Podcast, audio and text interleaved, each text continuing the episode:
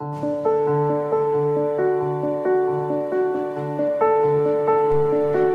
Santo Evangelio según San Lucas.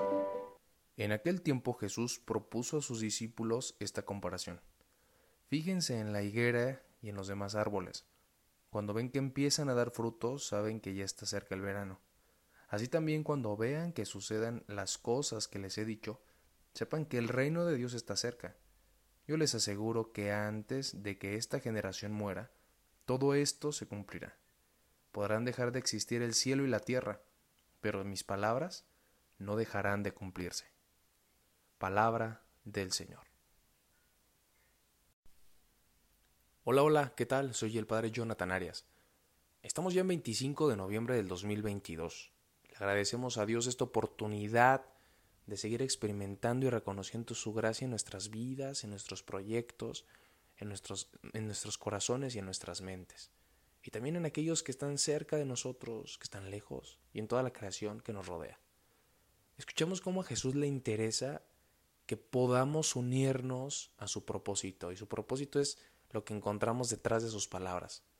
No le importa un cumplimiento hueco vacío, le importa que esa propuesta seduzca nuestro corazón y toda nuestra vida.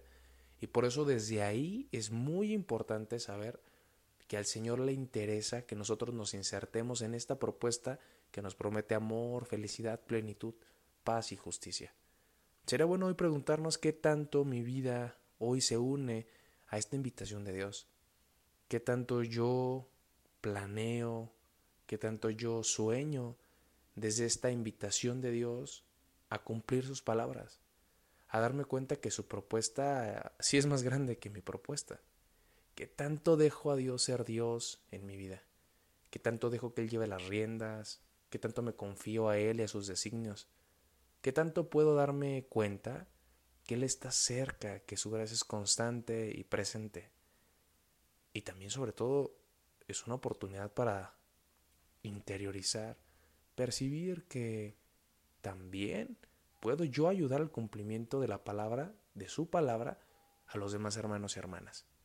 Es que no solamente soy yo y me veo a mí mismo, sino que al mismo tiempo puedo ayudar a otros a cumplir esta palabra de Dios y a que se sueñen, se sumen a este sueño, a este propósito de nuestro Señor. Pidámosle al Señor que nos ayude a cumplir su palabra, pero no como un mero o externo cumplimiento, sino de verdad enamorados, inspirados y con esta certeza de que su ternura y su gracia pues verá que nos basta.